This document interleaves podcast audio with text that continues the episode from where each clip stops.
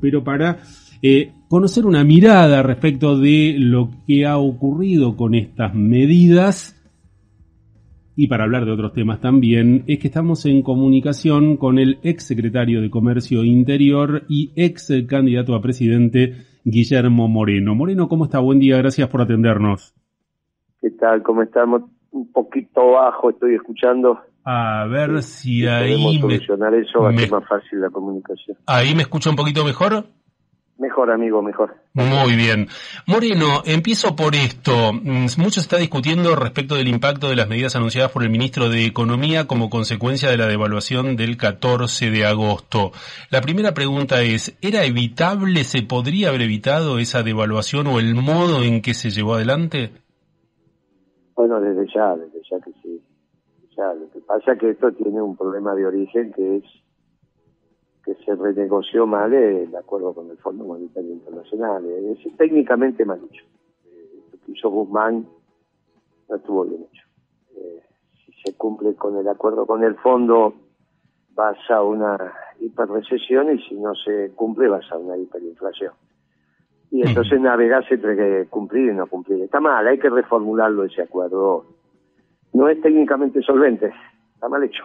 Eh, obviamente la responsabilidad es de los técnicos argentinos, no hay duda al respecto, que son los que conocen la economía argentina. Bueno, en este caso, la responsabilidad es del ex ministro Guzmán. No, tenía la expertise para hacer ese acuerdo. Sí. Un muchacho joven, en fin.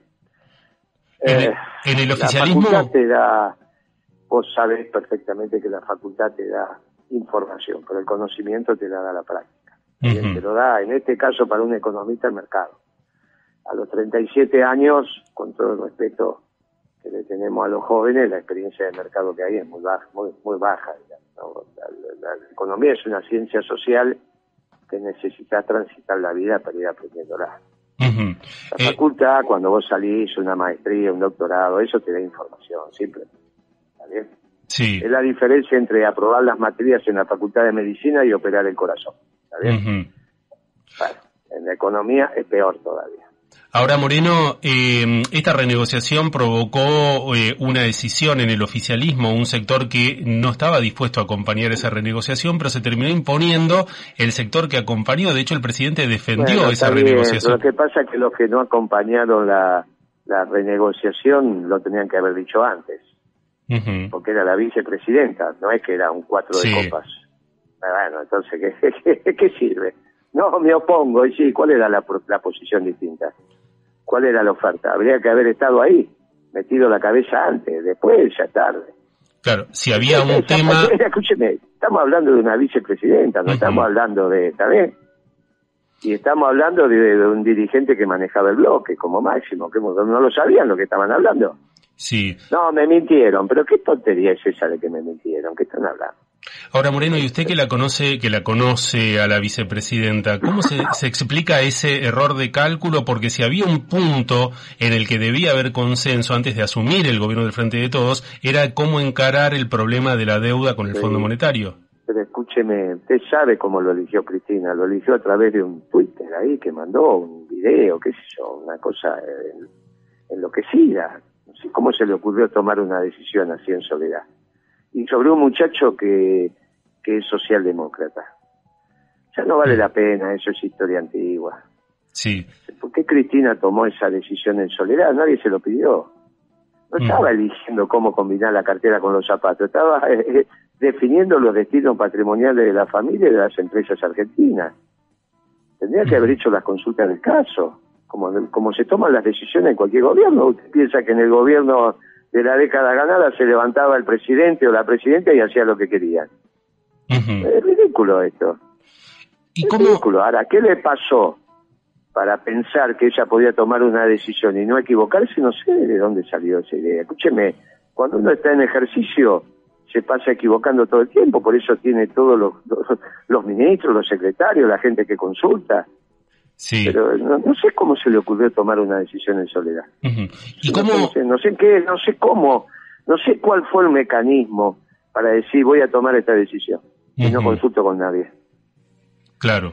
Como que está, como está rodeada de esa manga de alcahuetes, que te dicen que todo lo que hace está bien, supongo que te va te vas desordenando la cabeza. Cuando vos te rodeas de alcahuete, te pasan estas cosas. Sí, en cualquier caso, la vicepresidenta ha reivindicado esa decisión, incluso planteando que un eventual segundo gobierno de Macri hubiera sido peor que este.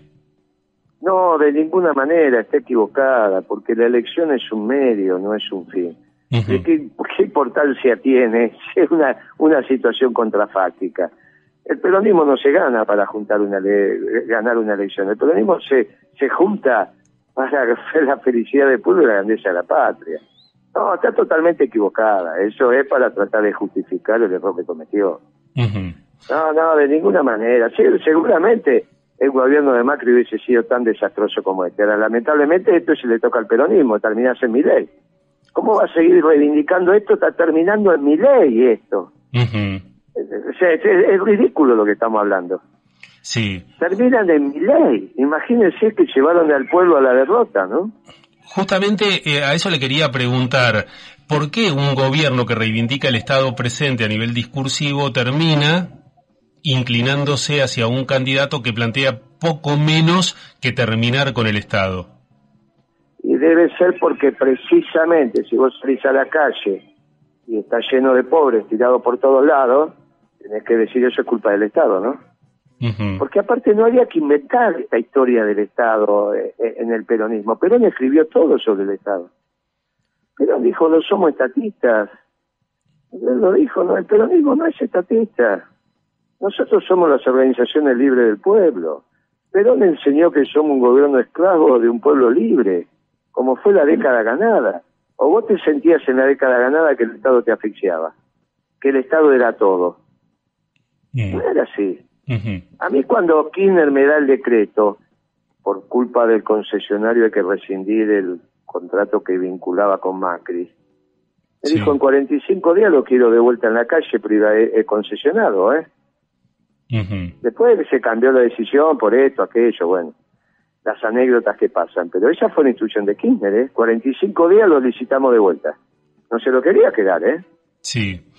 Eh, Moreno, ¿usted considera que Alberto Fernández es socialdemócrata y eso explicaría en parte el fracaso de esta gestión de gobierno? ¿Cómo caracteriza a Sergio Massa? Eh, no, Sergio Massa es un muchacho que está en formación todavía, va a vivir, si se cuida va a vivir más de 100 años. Es lo mismo que ley, todavía son muchachos jóvenes. ¿Qué querés que te diga? Como decía, empezó la UCD, tiene una visión quizás un poquito más neoliberal, pero darle esa conceptualización a masa me parece que es demasiado. Alberto no, Alberto ha confesado que es socialdemócrata, no es que lo digo yo, ¿no? Él lo dice. A mí me lo dijo hace más de 30 años. Ahora, públicamente se lo dijo cuando ya era presidente a Fontevecchia, ¿no? Se lo dijo un par de veces que le hizo ese reportaje que suele hacer el, el dueño de perfil. Bueno, no, no es que lo digo yo, lo dijo él. Sí, que es heredero antes de la, de la cultura hippie que de las verdades peronistas. Bueno, sí, es, entre otras pavadas dijo eso, ¿no? Imagínate vos. Eso no significa nada. ¿Qué significa ser claro. heredero de la cultura hippie? Una cosa desopilante. Sí. Es que hay una doctrina hippie. Una cosa increíble. ¿Y qué, qué Pero perspectivas? Que es socialdemócrata, sí, eso es profundo. Lo de los hippies es una tontería. Pero lo de, lo de ser socialdemócrata es muy profundo. Es muy profundo, es toda una cosmovisión. Es la posmodernidad. Es esta historia de que no tengo raíces porque el pasado ya fue y no planifico porque no creo que venga el futuro, solo se vive el presente. No es un tema menor. ¿eh? El peronismo que siempre planificó terminó en, manos de un posmoderno que dice que no le gusta planificar. Sí, ahora no este cree en la planificación, no, no es tema menor esto. ¿eh? Sí. Pero justamente, ¿se puede planificar? ¿Hay margen de planificación con una inflación de tres dígitos? Bueno, precisamente planificar para no tenerla, ¿no? Es al revés. Vos planificás cómo no tener una inflación de tres dígitos. Es exactamente al revés.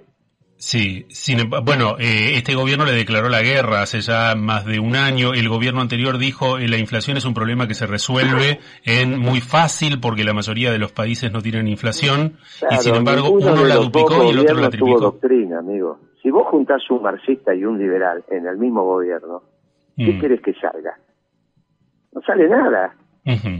Y los dos gobiernos juntaron marxistas y liberales, juntaron socialdemócratas y neoliberales. Y la cabeza tenía un muchacho que sí es neoliberal como Macri y otro muchacho que es socialdemócrata. Los dos abrevan en la escuela austríaca, que termina siendo la de Milei. Nada más que la de Milei mucho más extrema, ¿no? Obviamente. Sí. Y de, y de cara a octubre... Ahí es un anarcocapitalista, eso está claro. No diga más que Milei de derecha, toda esa pavada que no explican nada. Milei es un anarcocapitalista, un hecho muy singular, eh, así como el peronismo es singular, ahora nos tenemos que fumar a este anarcocapitalista. Claro. ¿Está bien? Una experiencia que nunca hubo en el mundo. No traten de encuadrar a mi ley en algo que ustedes conocen. Sí. Si no han estudiado la escuela austríaca de economía, les va a ser muy difícil encuadrar a mi ley. Es un hecho absolutamente singular. Y así va a ser el desenlace, ¿no? Sí, la escuela austríaca que es lo, el extremo dentro de la teoría económica que también cuesta imaginar una aplicación práctica en algún país. Imagínate vos, anarcocapitalistas, son algunos grupos de estudio en Estados Unidos que defienden la desaparición del Estado pero sostienen la propiedad privada. Entonces uno pregunta, ¿y cómo es que registrar la propiedad privada si no hay Estado? Claro. Y bueno, están estudiándolo por ahí a ver cómo lo van a hacer. Bueno, estas visiones se juntan con los anarquistas. Para ser anarquista no puede haber propiedad privada.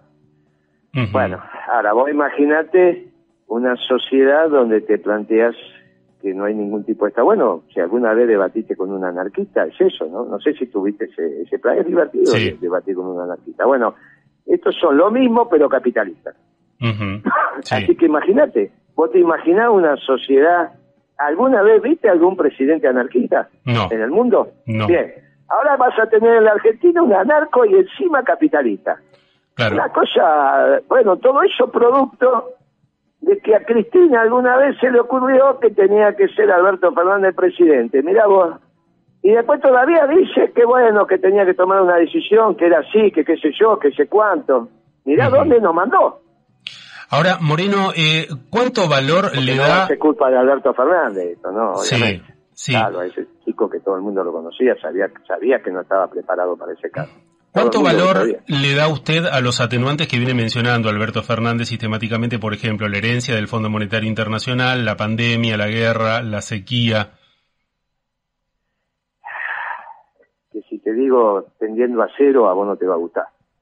Eh, no, porque... De acuerdo, el acuerdo con el Fondo Monetario ya lo sabía, sabía que había que renunciarlo, sabía que se iba de un stand-by a un acuerdo de facilidades extendidas, sabía que pasaba de una deuda de dos años a una deuda de diez años, tenía que generar los mecanismos y no solo eso, sino que pagarle también al, a los inversores privados. Imagínate que ninguna empresa se queja por la deuda que tiene, se queja cuando no la puede pagar. Por lo tanto, vos planificás tu negocio para poder pagar la deuda. Y cuando él asume y, o acepta ser presidente, sabía todo esto. No es que es un misterio. Todas estas deudas son públicas, se sabe cuáles son. Así que él tenía que planificar la Argentina, la política económica, sabía que, sabiendo que había comprar estos compromisos, como lo hicimos nosotros en el 2002-2003. O no sabíamos que estábamos endeudados en el 2003. Bueno, entonces, eso no es. Después la pandemia es como un pescado le diga al otro, está mojado para en su propio nombre lo dice, fue en todo el mundo esto. Claro. Fue todo el mundo. Como la, la situación siempre relativa, a todos nos tocó. Unos, unos tomaron mejores decisiones y otros peores, como Alberto Fernández. Imagínate, hizo una declaración que entre la economía y la salud elegía la salud. nunca escuchó a Carrillo que dijo que no se puede tener buena salud si no tener buena economía. Pero aparte, si no generas bienes y servicios, porque la economía se te cae, ¿cómo pensás que vas a tener buena salud? Nadie se lo dijo. Bueno, ¿qué quieres que te diga? Son cosas muy extrañas. Y la guerra es al revés, lamentablemente te favorece, no que te desfavorece la guerra. ¿eh? La guerra te favorece. Mejoró los precios de lo que exporta. la sequía la tuvimos nosotros también. ¿Alguna vez escuchaste que nos quejemos de la sequía? Tuvimos dos años, para no decirte más de dos, de seca. Tan grande como esta, ¿eh? Después dice, no, esta es la más grande de la historia. La nuestra fue tremenda también. Porque cada tanto te pasa esto. Por eso tenés que planificar. Que te viene una seca lo sabés, no es que te cae de repente, ¿eh? Sí. Está bien que eh, la posibilidad que vos tengas de saber cómo va a estar el clima todavía sigue, un, sigue siendo un tema complejo, quizá lo más difícil de pronosticar, pero por la cantidad de variables que intervienen para esa definición, ¿no? Es un polinomio con, con muchas con mucho con muchas variables, pero la sabes y te preparás. Claro. Moreno. Como lo hicimos, escúchame, el gobierno peronista, que se reivindica, tuvo seca. ¿Te acordás que decía que se morían las vacas, los campos, todo ese tipo de cosas? Bueno, entonces, si fue un poco peor, un poco mejor, bueno. Y la guerra te, te ayudó, no es que te vino para, no es que te perjudicó. Lamentablemente al pueblo ucraniano lo perjudica. Al resto no nos perjudicó. Moreno, ¿el peronismo es víctima del entrismo de aquel que hablaba Trotsky, por ejemplo? Porque hay muchos presidentes o muchos gobiernos dentro del peronismo que no terminaron siendo peronistas. ¿Cómo se explica ese fenómeno? El entrismo lo que pasa es que nunca llegó a la cúspide, ¿no? Esta es la primera vez que llega a la primera magistratura y a presidir el Partido Justicialista. Sí, sí. Mm. En este caso no es el entrismo de los trotskistas, sino es el entrismo socialdemócrata. Sí. Un muchacho con el que se convirtió y que lamentablemente llegó a la cúspide porque lo puso Cristina. Esa es la realidad. Pero en los 90... Lo dos veces del gobierno y después lo pone de presidente, qué sé yo. ¿En los 90 no hubo un entrismo neoliberal con Menem? Eh, lo que pasa es que hay, primero, si había un entrismo neoliberal te ganaba todas las internas. Este no dio ninguna interna. Mm. Segundo, el mundo se hizo de un solo color. Y para pelearse con el mundo hay que se peró. O sea, el único que le pudo decir al mundo, ustedes dos están equivocados, después de ganar la Segunda Guerra Mundial, se lo dijo a, la Unión Soviética y se lo dijo a los norteamericanos, se llamó Perón. Ahora hay que ser Perón para eso. Mm. ¿Qué quería? Que Menem se peleara con el mundo. Eh, un No se olvide que, Kirchner también participó en ese esquema. ¿eh? O sea, si vamos a señalar con el dedo, ¿está bien? Sí. Vos no te olvides que Cristina no quiso derogar la ley de convertibilidad. ¿Vos te acordás de esa votación, no? Claro. ¿Eh? Sí. Bueno, ¿y por qué pensás entonces que no quiso derogar la ley de convertibilidad Cristina? Porque era neoliberal. Por eso, eh, ah, eh, cuando sacás el dedo de esa manera, es complicado. Ahora, hay que reconocerle a Menem que siempre te ganó las internas. ¿eh? No es que negaba las internas Menem, ¿no? Negaba las internas y te ganaba. Moreno, eh, le hago las últimas preguntas. era difícil sacar los pies del plato, porque en el peronismo el que gana conduce, que pierde compañía, pero tiene que haber interna, no dedo. Nosotros en el Partido Justicialista nos habíamos puesto de acuerdo que iba a haber interna, unas pasos competitivas, y si no iba a haber consenso entre todos los dirigentes. Yo era consejero nacional del partido, ¿eh? O sea que te lo digo porque lo hemos hablado. Igual habíamos puesto de acuerdo. En los 90 no fue tan el que gana gobierna y el que pierde compañía, porque hubo decisiones importantes, bueno, Chacho Álvarez, Bordón. no, no, yo te digo por qué, no, no yo te estoy diciendo por qué no aparecían otras fórmulas dentro del Partido Justicialista y situaciones. Iban por afuera, el grupo de los ocho fue el primero, claro. con Chacho Álvarez y todo este grupo, ¿no? Que después fue la alianza y que así fracasó también. Pero vos fijate que Chacho Álvarez, que condujo ese grupo de los ocho, no cambió el plan económico. O sea, le parece ser que lo que le molestaba de Menem era otra cosa, pero no la convertibilidad. Exactamente. No, con el mismo ministro de Economía que era Caballo. Cuando vos decís hubo gente por afuera, sí, fue el grupo Los Ocho que terminó bancando después hasta el final la convertibilidad. Claro. Entonces, ¿de qué se diferenciaba de Menem el Chacho Álvarez? Porque en economía fue lo mismo. Sí, exactamente. No le gustaba qué cosa. No se fue por la Banelco. Ah, bueno, está bien, pero entonces no es el plan económico, no es lo que estamos hablando. Correcto. Es un tema personalísimo de corrupción. Sí, tal cual. el plan económico al Chacho le gustaba. De hecho, lo continuó. De hecho, lo fue a buscar a caballo. Él, él lo cuenta, ¿no? Claro. Por eso te digo, cuando hacemos las discusiones profundas, al final nos quedamos sin, viste, nos quedamos medio en varias. Porque te vuelvo a decir, ese grupo de los ocho que vos decís, terminó haciendo la alianza. Sí. Sí. Ah, bueno, y terminó con la misma política económica que vos decís neoliberal.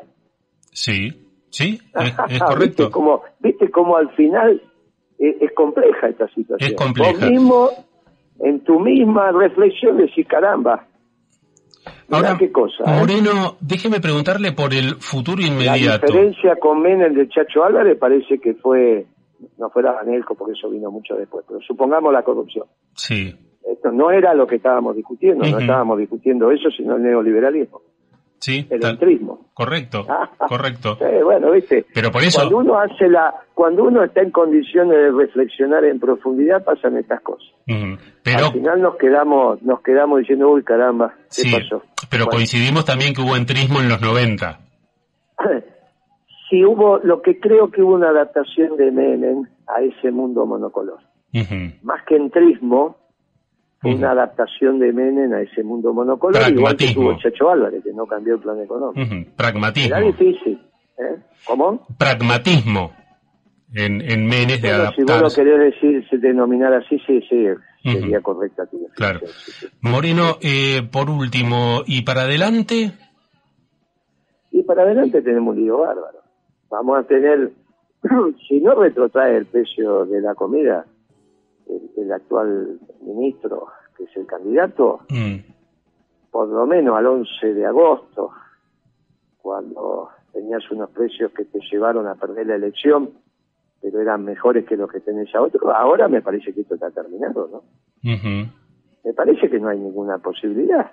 Con estos precios y estas decisiones que han tomado, no hay ninguna posibilidad. Sí. Después le van a poner muchas ganas, que la militancia, que esto, que aquello, que de la derecha que se viene, que cuando vos vas a comprar el kilo de milanesa y está a 3.800 pesos, 3.500, ya está, se termina todo el piripipi. Sí.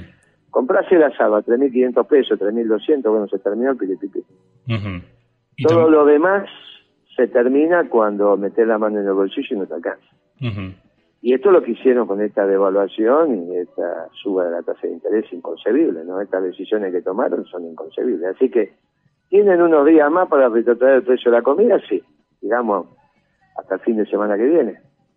Que tomen las decisiones para eso. Tienen que retrotraer alimentos, medicamentos, combustible, la matriz energética, digamos, ¿no? Todo eso hay que retrotraer. Y si no, esto está terminado. no, hay, no hay ninguna posibilidad de... Bueno, por eso no aparecen, no aparecen nada, viste que no aparece. Sí, y ahora... Ah, digamos, este, este Massa está haciendo campaña solo, ¿no? ¿Y cómo explica usted que el candidato finalmente haya sido Sergio Massa, que buscaba ser el candidato único del espacio, después de Guado de Pedro, que apareció con eh, alguna posibilidad al principio? ¿Cómo se explica? Porque todos coinciden en que un ministro de Economía, con las variables que tiene la Argentina actual, es el peor candidato de un espacio. Y es otra decisión en consulta, en este caso me parece que es de los tres, ¿no? Ya no es de Cristina sola, sino de los tres. Imagínate que esto pasó en el último día hábil en las últimas dos horas. De un viernes, eh, inconcebible. O sea, entraste a, un, a una reunión o entraste al cine diciendo es Guado Mansur y saliste y te enteraste que era Massa Rossi. Bueno, mm, cuando se escriba esta historia, se va a escribir la década de la tontería. A la década ganada le sigue la década perdida, entre paréntesis, la década de la tontería. Claro, esa década perdida había sido la de los 80. No, esta es la década perdida es esta que acabamos de pasar, aparte de los 80. Esta es la segunda. A la década ganada le siguió la década perdida. Eh, Pero aparte de esta década, la década de la tontería, de la toma de decisiones innecesarias, ¿viste? Así, de esta manera nadie obligó a elegir a Alberto Fernández. Sobre todo, si hubiésemos estado en una mesa, le decía, pero mira que es socialdemócrata, y ahí se terminaba la, discusión, porque todos los que hubiesen estado en esa mesa sabían que Alberto Fernández era socialdemócrata, y un socialdemócrata no puede tener las soluciones para los países hispanoamericanos, eso lo sabemos todos. Si no estaríamos de malos peronistas, qué sé yo, estaríamos de malas alternativas, no, no tiene nada que ver esto con la Argentina. Eh, Moreno, ¿eh? entonces, si no se contienen los precios de los alimentos, no hay... Eso está terminado, está terminado. Mm. Guillermo Moreno no se contiene, no, no dije si no se contienen, ¿eh? Sí. ¿Qué dije? Eh, si no si, si no se frenan los precios de los alimentos... No dije, no, no dije eso. A, ver, repítamelo. Eh, a veces, a veces, a veces parece que escuchan y no escuchan, ¿viste? Imagínate el lío que le hicimos a los oyentes, si vos no te acordás lo que dije hace un minuto. repítamelo. si no retrotraen los precios al 11 de agosto. ¿No? Sí. Dice eso, ¿no? Si no se contienen, si no, no, no, de cualquier manera, se retrotraen. De cualquier manera, parece que la negociación está muy dura, incluso para aceptar una suba de 5% mensual. Imagínate vos. Entonces, como si yo digo que hay que retrotraer claro. y ellos quieren todavía subir, imagínate cómo va a ser esto. Guillermo Tienen que retrotraer los precios al 11 de agosto. Eran unos precios malos porque perdiste la elección. No es que ahí ganaste la elección, la perdiste. Sí. Pero después hiciste un desastre. El lunes hiciste un desastre. Devaluaste y subiste la tasa de interés y hiciste un desastre. Entonces ahora Ahora hay que retrotraer los precios al 11 de agosto. No lo quieren hacer, listo, no les da que esto, que aquello, bueno, esto está terminado. Guillermo Moreno, le agradezco estos minutos. Chao amigo, hasta luego, hasta la próxima. Hasta la próxima, que esté muy bien. Bueno, Guillermo Moreno, ex secretario de Comercio, Interior, ex candidato a presidente.